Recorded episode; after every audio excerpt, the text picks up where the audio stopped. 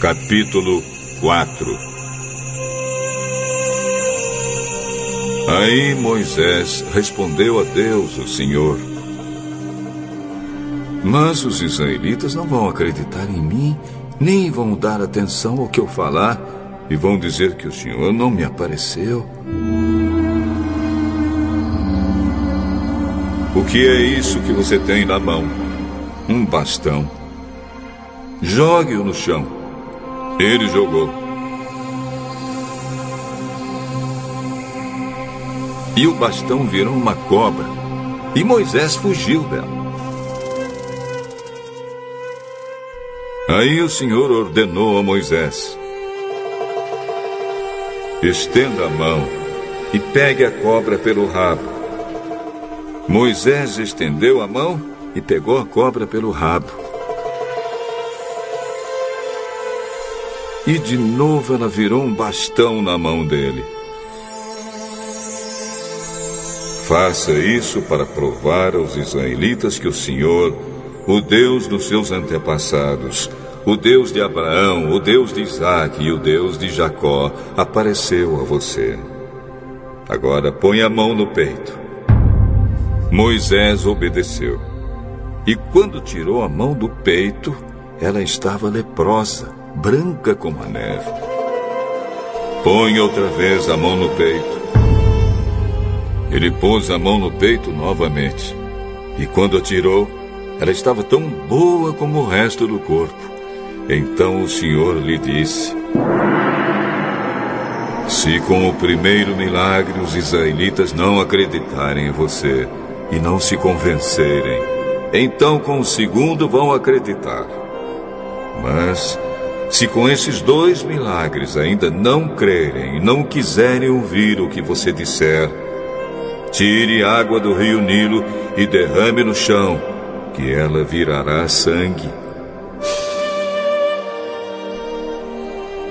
Oh, Senhor, eu nunca tive facilidade para falar, nem antes nem agora, depois que começaste a falar comigo.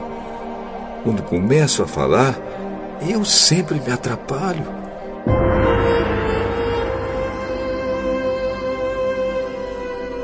Quem dá a boca ao ser humano? Quem faz com que ele seja surdo ou mudo? Quem lhe dá a vista? ou faz com que fique cego? Sou eu, Deus, o Senhor. Agora vá, pois eu o ajudarei a falar e lhe direi o que deve dizer.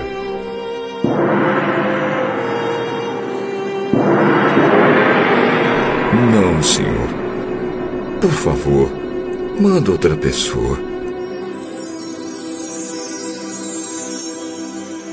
Então o Senhor ficou irritado com Moisés e disse: acaso Arão, o levita, não é seu irmão? Eu sei que ele tem facilidade para falar. Além disso, ele está vindo para se encontrar com você e vai ficar contente ao vê-lo. Você falará com Arão e lhe dirá o que ele deve dizer. Eu os ajudarei a falar e direi o que vocês devem fazer. Arão falará ao povo em seu lugar. Ele será o seu representante e falará ao povo por você. E você será como Deus para ele, explicando o que ele deve dizer. Leve este bastão, porque é com ele que você vai fazer os milagres.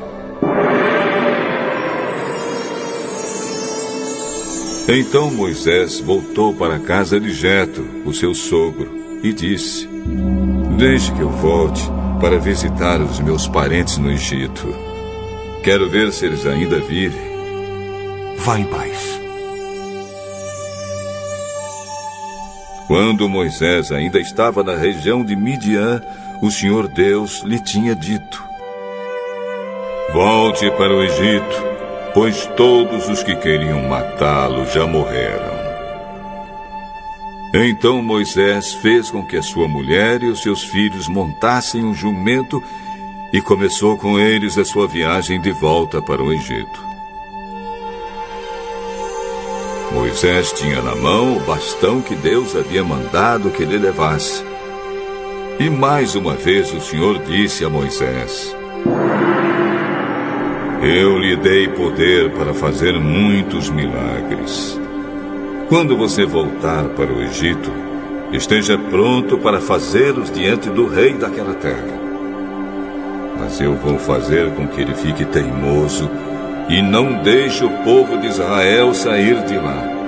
Então você lhe dirá que eu, o Senhor, digo o seguinte: Israel é o meu primeiro filho. Já lhe disse que deixe o meu filho sair a fim de me adorar. Mas você não deixou e por isso eu vou matar o seu filho mais velho.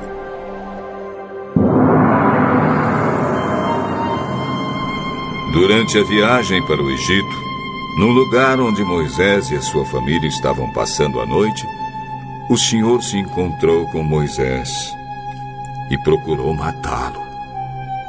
Aí Zípora, a sua mulher, pegou uma pedra afiada cortou o prepúcio do seu filho e com ele tocou o pé de Moisés. E disse: Você é um marido de sangue para mim. Ela disse isso por causa da circuncisão. E assim o Senhor deixou Moisés viver. Nesse meio tempo, o Senhor disse a Arão: Vá se encontrar com Moisés no deserto. Ele foi e se encontrou com Moisés no monte sagrado e o beijou. Moisés contou a Arão tudo o que o Senhor tinha dito quando havia mandado que ele voltasse para o Egito. E falou também dos milagres que Deus tinha ordenado que ele fizesse.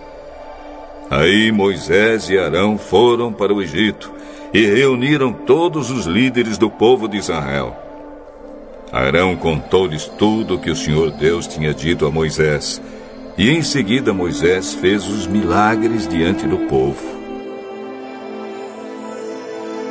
Todos acreditaram, e quando souberam que o Senhor tinha vindo até eles e tinha visto como estavam sendo maltratados, eles se curvaram e adoraram a Deus.